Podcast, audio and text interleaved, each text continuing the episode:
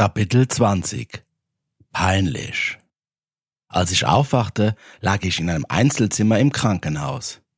Nicole saß neben meinem Bett und schaute mich mitleidig an.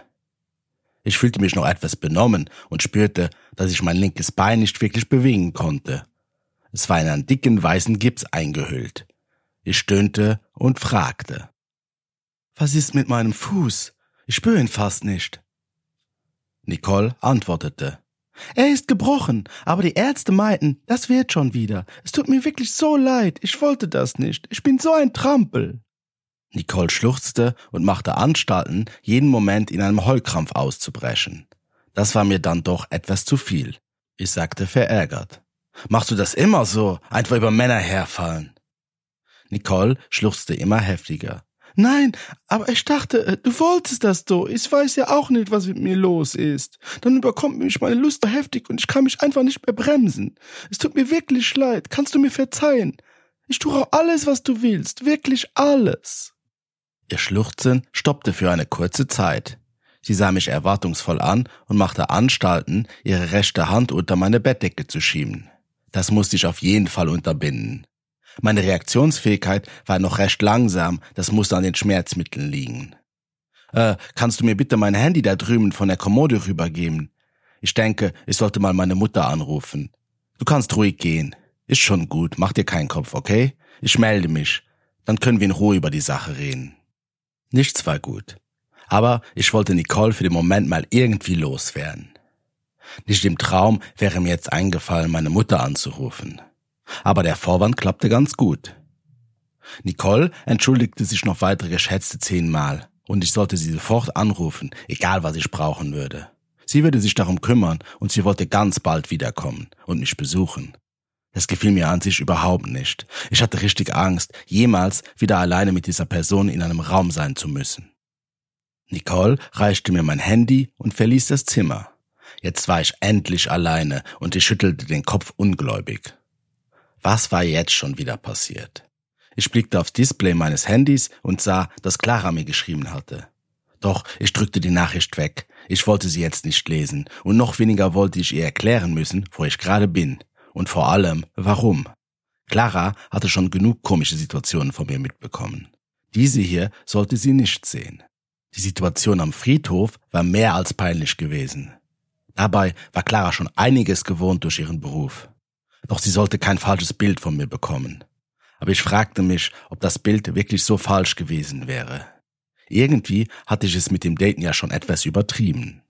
Ich wusste ja selbst mal nicht mehr so genau, wer ich war. Ich hatte mich verändert. Dann klopfte es einmal an der Tür und bevor ich etwas sagen konnte, kam eine junge, attraktive Ärztin hinein. Sie hatte sehr lange Beine und wirkte recht groß.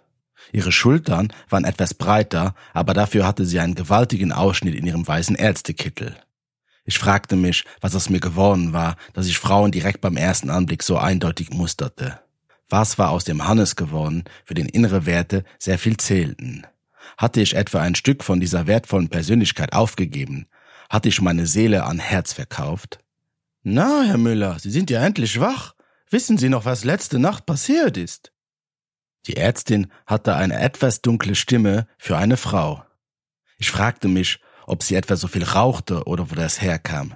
Irgendwie passte die Stimme nicht ganz zu ihrem total femininen Aussehen. Ich antwortete, leicht beschämt, ja, ich weiß noch. Sie haben Glück gehabt. Außer dem gebrochenen Fuß, ein paar blauen Flecken und einer leichten Gehirnerschütterung sind Sie gut weggekommen. Und keine Sorge, schämen Sie sich nicht. Die Sanitäter haben mir erzählt, wie sie vorgefunden wurden. Wir haben alle unsere kleinen Geheimnisse. Das bleibt unter uns. Sie müssen noch bis morgen zur Überwachung hier bleiben. Und dann können Sie auch schon wieder nach Hause. Das wird alles wieder werden. Machen Sie sich keine Sorgen. Wenn irgendwas ist, fragen Sie bei der Schwester nach Dr. Ursula Meyer. Die Ärztin grinste und zwinkerte mir zu. Dann ging sie wieder mit großen Schritten Richtung Tür und man konnte dabei ihren recht prägnanten Hüftschwung nicht übersehen. Ich hatte mich, als sie reinkam, etwas aufgerichtet und sank jetzt wieder in mein großes Kopfkissen zurück. Dahin hatte mich Online-Dating also gebracht. In ein Krankenhaus, in dem ich der Ärztin wie einem Stück Fleisch hinterher schaute. Wenigstens war ich halbwegs selbstkritisch geblieben. Aber was war das noch wert? Ich vermisste Marie. Mein Handy vibrierte und ich hatte eine Nachricht von Herz. Es gab wieder einen neuen Treffer. Eigentlich hatte ich ja mit Herz abgeschlossen. Eigentlich. Das Date mit Nicole sollte das letzte sein und nach dieser Erfahrung sollte es mir nicht schwer fallen, die App einfach zu löschen.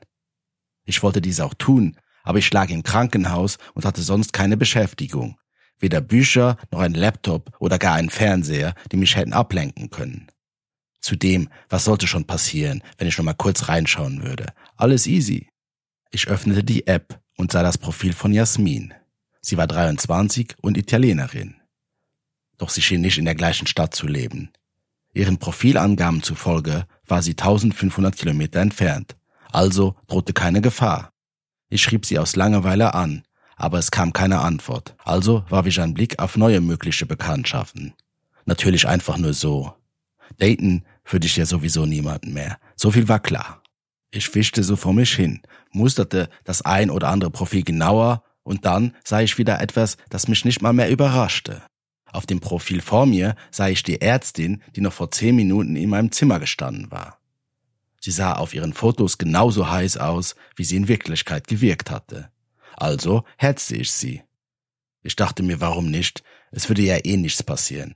Dann verspürte ich eine ziemlich heftige Müdigkeit und legte das Handy weg. Als ich wieder aufwachte und die Augen öffnete, sah ich erst etwas verschwommen, aber dann immer klarer, dass ich nicht allein im Zimmer war. Dr. Meyer stand neben meinem Bett. Ich murmelte, Frau Doktor, was machen Sie denn hier? Ist alles okay mit meinem Fuß? Na klar, mein lieber Hannes. Ich wollte nur mal nach dir schauen. Es soll dir ja nichts fehlen hier. Sie redete überhaupt nicht mehr so förmlich wie bei ihrem ersten Besuch, und ich dachte wieder an Herz. Sie fuhr fort. Wir scheinen uns wohl gefallen zu haben, mein Lieber. Sie hielt mir ihr Handy demonstrativ vor meine Nase. Ich fand dich ja schon bei deiner Einlieferung ganz süß und du scheinst ja wirklich ein wildes Kerlchen zu sein. Ich mag aufgeschlossene Männer. Wollte einfach noch mal nach dir sehen. Wir können ja ein wenig plaudern, wenn du magst. Sie beugte sich ganz nah über mich und ich sah tief in ihren Ausschnitt. Ihre Brüste waren wohl falsch, aber die Frau Doktor gefiel mir. Nur war die wahnsinnig, sich so an einen Patienten ranzuschmeißen. Zudem war ich ja echt nicht sehr bewegungsfähig. Was sollte das hier werden? Die Schmerzmittel wirken gut. Ich regte mich überhaupt nicht auf. Im Gegenteil, ich fühlte mich ganz locker und beschwingt. Ja, plaudern äh, ist doch immer nett. Ich wollte kein Herzdate mehr haben, aber wäre das hier streng genommen überhaupt ein Date? Was zum Teufel war hier los?